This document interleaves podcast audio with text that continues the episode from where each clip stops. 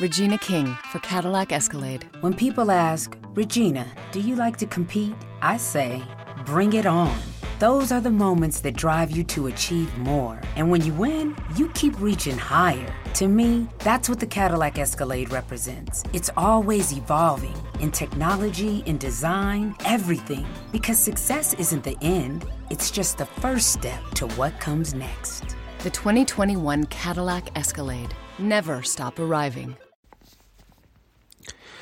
El tema es que tengo a, Mickey, el, gato del sombrero, a Minnie, a, a, unos, a un cocodrilo, a un oso, bueno, a, a, a varios, ah, a Simba, mirá, ahora Simba, a la rana René, eh, ay, el oso de, de Toy Story, se me fue el nombre, bueno, con todo este público voy a empezar el nuevo episodio de Bares Mac que quiero grabar desde el viernes pasado más o menos, eh, la semana pasada hubo dos días de feriado, dos días de, de, fin de semana y no, no grabé, y no grabé. Y ayer cuando empecé a grabar lunes que iba a salir el episodio, mi hija me interrumpió eh, por la mañana, tipo 7 de la mañana cuando estaba grabando. O sea que una locura, señores, pero ahora con todo este público, sí, que tengo acá conmigo, aprovechando que mis dos hijas duermen, pero en mi cama, sí, en mi cama.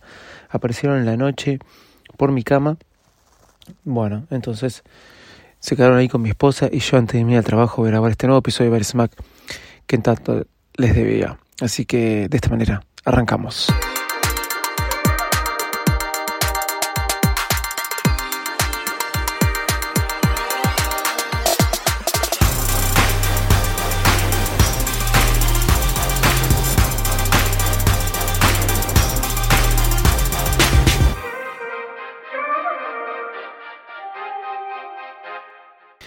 Hola, ¿cómo andan? Bienvenidos a un nuevo episodio de Bar. Yo soy arroba de Visito Loco. En el día de hoy eh, tengo muchas novedades. Eh, primero voy a empezar por mis compras en el exterior. He comprado, estoy probando dos servicios, DHL, para los que escuchan de Argentina, y eh, Tienda Mía. Tienda Mía funciona para varios países de Sudamérica y me compré el teclado del iPad Pro, el Magic Keyboard 2, eh, es muy loco porque el teclado anterior se llamaba Smart Keyboard y este se llama Magic Keyboard, que es el típico teclado que Apple tenía para la iMac, eh, para la Mac Mini. De por sí tengo ese teclado, que fue una de las grandes cosas que hicieron, fue cambiarle y ponerle puerto que se cargue con el puerto Lightning, porque antiguamente eh, era con pilas y se las fumaba las pilas. Una de las malas cosas que hicieron fue para el Magic Mouse 2, un error de diseño garrafal o carrafal o terrible que siempre me molesta. Y el otro día vi en Twitter que alguien ponía, puede ser que Apple tenga este error de diseño que el Magic Mouse 2, el Magic Mouse 2, Magic Mouse 2 se carga eh, en la parte trasera del mouse. O sea que si se te acabó la batería del teclado, lo pones, lo enchufas con un puerto Lightning y sigues usando el teclado. Pero si se te acabó la batería del mouse, lo tenés que enchufar y no puedes usarlo más hasta que se cargue. Eh, ¿Por qué? Porque se pone la parte trasera en vez de ponerlo adelante o atrás. Una bestialidad. Bueno, tienda mía, mi producto, tienda mía te hace la importación eh, total del producto. Si vos por, elegís courier, en el caso de Argentina, te hace la importación total. Por ahí te sale un poquito más caro que, que correo argentino, pero no tenés que eh, estar pensando si llega el correo, si vas a tener que pagar algún impuesto por lo que llegue, si te lo retienen o tenés que ir a buscarlo en esta época mala de cuarentena. Así que, nada, eh, recomiendo, tienda mía, todavía no me llegó. El producto está hace cinco días, no, hace tres días viajando a mi país destino, o desde el viernes eh, un, vuelo que tarda, la verdad, este, cuatro días desde Miami hasta acá. Pero bueno, todo el proceso está llegando. Estuvo, salió de no me acuerdo qué ciudad de Estados Unidos al depósito de Miami y después se preparó para venir acá y después ya estuvo volando para acá, para Buenos Aires. Hasta ahora viene todo bien, todo lo, todo lo que vi es que llega perfecto. Después hay otra opción de compra fácil de HL que eh, me compré una funda de PIL, ¿sí? que hace compra fácil de HL? Te da una casilla en Miami, vos compras y después tenés que avisarle en la página de comprafácil.com eh, tenés que avisarle del envío. Sí, que te está llegando eso, para si te lo mandan para acá. Bueno, cuando vos te sacas la cuenta, tuve que ponerme una dirección de una tienda de DHL, no la de mi casa, pero supuestamente después te lo traen a tu casa porque eh, en esta época de cuarentena te lo traen. O me olvidé un paso o no sé qué, lo compré, ya llegó ayer a Argentina, pero está ahí. Me dice, ya ha arribado a Argentina y no me dice más nada. Me voy a fijar si DHL me está pidiendo que le diga algo, porque está en Argentina en alguna sucursal de DHL, pero todavía en mi casa no está. Estas fundas PIL, que acá en Argentina, por empezar, no consigo de ninguna forma y que yo amo, que son las finitas, finitas, finitas. Nada, ya comenté de esto. Lo que no comenté es que se podía comprar de Amazon directo. Mucha gente de Amazon Europa estuvo comprando directo. Yo con compra fácil de HL puedo comprar de Amazon, de Apple, de PIL. Esta, esta funda la compré de PIL, eh, de la página de PIL. ¿Y por qué me interesaría que funcione compra fácil? Porque así puedo comprar en cualquier lugar de Estados Unidos. Encontré eh, la comparación en un canal de YouTube que ahora no me acuerdo el nombre, pido mil disculpas. Muy buena. Tienda mía es como que pedís la pizza y te la traen hecha a tu casa. Compra fácil de HL, tenés que comprar la prepizza, no amasarla, comprar la prepizza, este, cortar el queso, poner el tomate, ponerle al horno y controlar que no se te queme.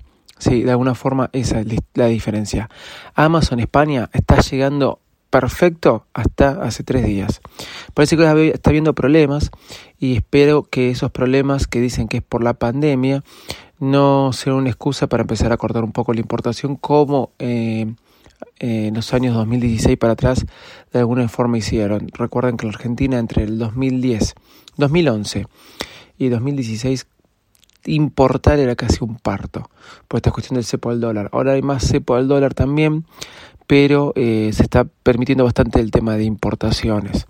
Y inclusive todo lo que es este iPad, computadoras tienen impuesto rebajado, lo cual es bastante bueno. Bueno, Amazon España, eh, computadores estuvieron, estuvieron llegando perfecto, teléfonos estaban llegando perfecto en estos dos últimos meses por el tema de la pandemia. Explotó todo este tema de las importaciones porque al no poder viajar, ¿sí? la gente entonces está recurriendo a páginas como Tienda Mía o comprar en Amazon España. Eh, Amazon España puede ser Alemania, puede ser UK. Yo me manejo con Amazon España. ¿Qué sucede? El otro día un amigo se compró un teléfono, la verdad, recontra barato, un Huawei eh, vi un video, le mostré un video de una chica eh, en junio que se lo compró y le llegó perfecto. Se lo compró y después le, lo compró, lo aceptaron, le figuraba como enviado y a los dos días le dijeron que el teléfono eh, por restricciones del país no podía ser enviado y le iban a devolver el dinero. Terrible, terrible. Eso pasó con Amazon España. Bueno, salieron las betas públicas cambiando de tema. De Apple, me las instalé, me las instalé en mi iPhone, estoy usando mi iPhone con la beta pública de iOS 14. No me puedo instalar, no me puedo instalar Big Sur. Eh, en mi Mac Mini me puso a actualizar, se pasó todo el proceso, pero no me aparece. Me parece que tengo un choque con la beta que tenía de Catalina. Tenía el programa de beta, pero de desarrollador de Catalina. Entonces voy por las betas de Catalina, pero no entiendo por qué eh, no me actualiza la MacBook. No me hizo el proceso, no me eh, descargué, pero no me deja actualizarlo. En la Mac Mini me dejó actualizarlo, hizo todo el proceso la carga, 37 minutos para cargarlo porque la Mac Mini es un poco más lenta. Y no me aparece, me pone bastante molesto, pero sí usé iOS 14. Voy a remarcar algunas cosas de iOS 14 que, que me encantan y que no. Muy contento por los widgets. Hice un montón de videos en TikTok, hace, hace una semana que no subo un video por temas laborales. Eh, hice un montón de videos de TikTok mostrando eh, funcionalidades y beneficios de iOS 14. Bien, Habiendo dicho esto, te voy a contar que llegué a una conclusión con los widgets. Em, hasta ahora están muy buenos y son muy molestos. Me pasé horas tratando de ver cómo modificaba mi, pantalla. Em, no estoy conforme todavía. La modifico y la remodifico. Lo que me dejé fue la, el widget de, de, actividad, que es el que más me gusta. ¿sí? Muchas veces me ponía la actividad del reloj y en la esfera de mi reloj, de mi Apple Watch, y la sacaba. Ahora tengo una esfera que me gusta, que simplemente los números, pero me gusta el color con el logo de Nike. La verdad que me gusta, parece un reloj de Nike, pero me gusta, entonces no estoy viendo la actividad. Y siempre quería ver cuál era mi actividad. Iba a la aplicación, la abría. En algún tiempo tuve en el home, en la, eh, no en el home, en la primera página de mi iPhone tuve la aplicación de actividad. Ahora el widget, la verdad me gusta porque me muestra enseguida y, y es una obsesión que tengo que completar los tres aros todos los días. Volví a usar recordatorios porque está bastante piola, miren la palabra que usé, tenerlo como widget ahí y te muestra los recordatorios. Entonces estoy usando la aplicación recordatorios, cosa que había dejado de usar y lo cual me parece muy wow. Pero sí es verdad que vienen a molestar. Sí, por ahí me doy cuenta que estoy chapado a la antigua y vienen a molestar, sí.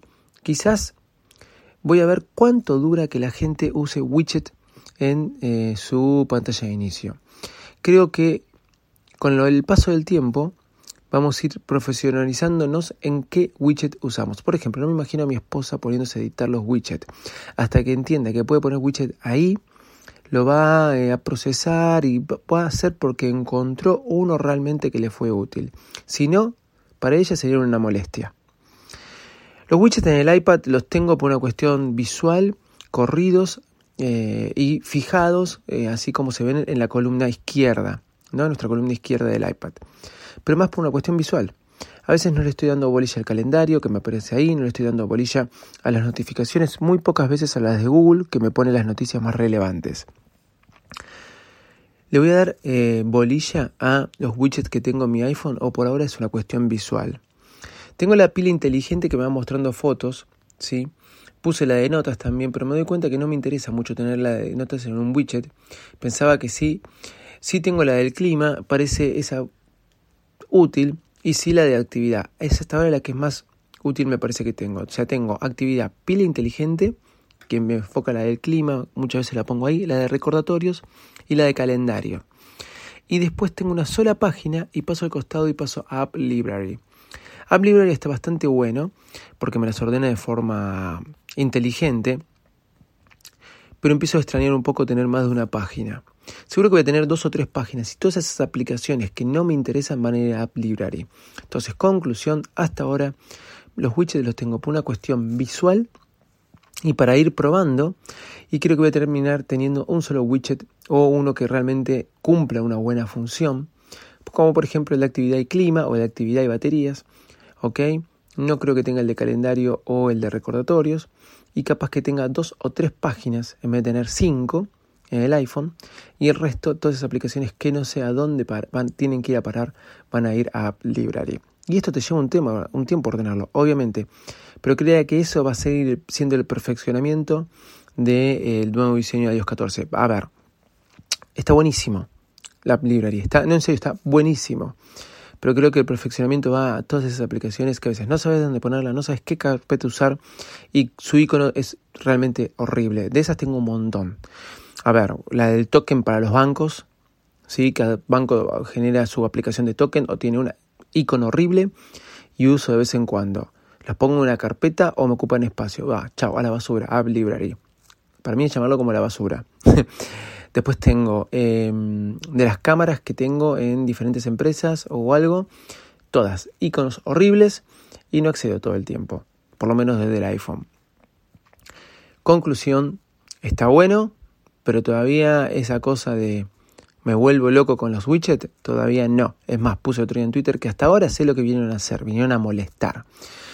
¿Es ahí Android? No es Android. Voy a explicar por qué no es Android. Sí, puede ser que recurra un poco a la imagen de Android y ensucie un poco el ecosistema iOS, esto de los widgets, pero están mejor hechos que en Android. Y al fin y al cabo los usas si los quieres usar. ¿sí? El teléfono no te viene con widgets preinstalados como te viene Android, por ejemplo. Te viene como iOS puro. Y vos sos el que haces uso de App Library y de los widgets. Y lo vas a ir aprendiendo con el tiempo. Una funcionalidad que me encanta y me volví loco cuando supe que estaba en iOS 14, que era los tres golpes o los dos golpes en la parte trasera. Me parece súper útil que ahora vos podés activar algo golpeando dos veces la parte trasera de tu iPhone. Realmente es algo muy, muy, muy buena. Pero, ¿qué sucede? Puse un atajo. No me acuerdo si era un atajo o era una función que ya me venía para seleccionar porque ahora no la encuentro. No sé si será por el tema de la beta, porque la tuve que sacar. ¿Cuál es ese atajo? Muy simple, que al tocar dos veces se me empieza a reproducir una lista de reproducción de Apple Music. Eh, siempre me pasa que se lo pido a Siri y me cuesta que la arranque sola. Entonces me había armado un atajo, pero tengo que ir al atajo.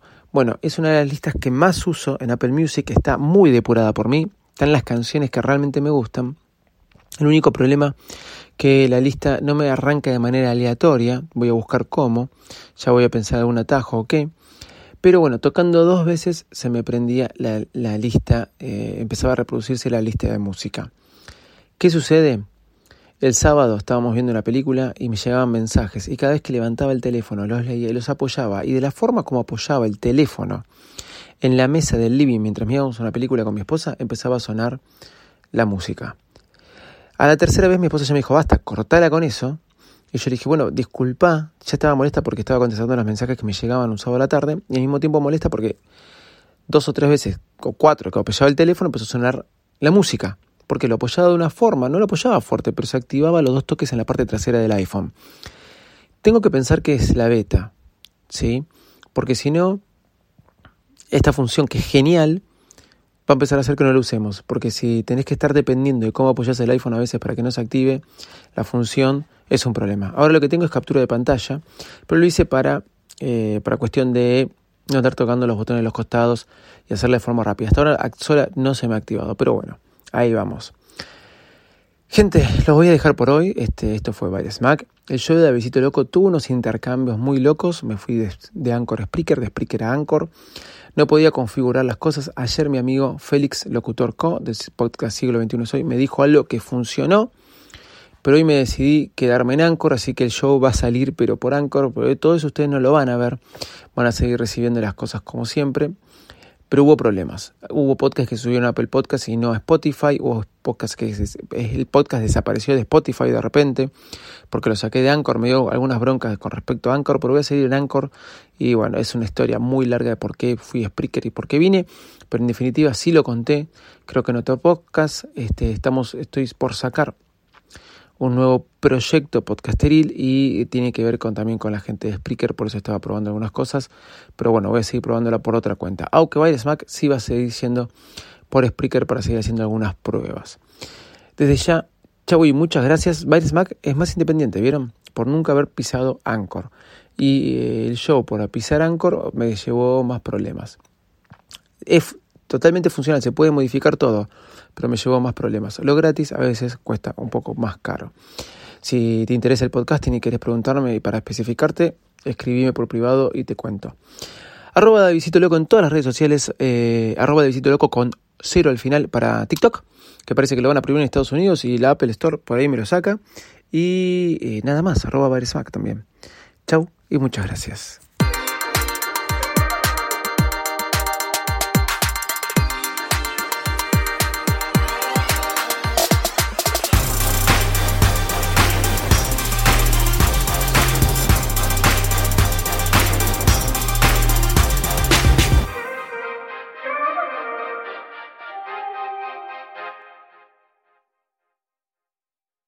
The available AKG 36 speaker sound system in the Cadillac Escalade provides 360 degree sound, not just here or here, but everywhere.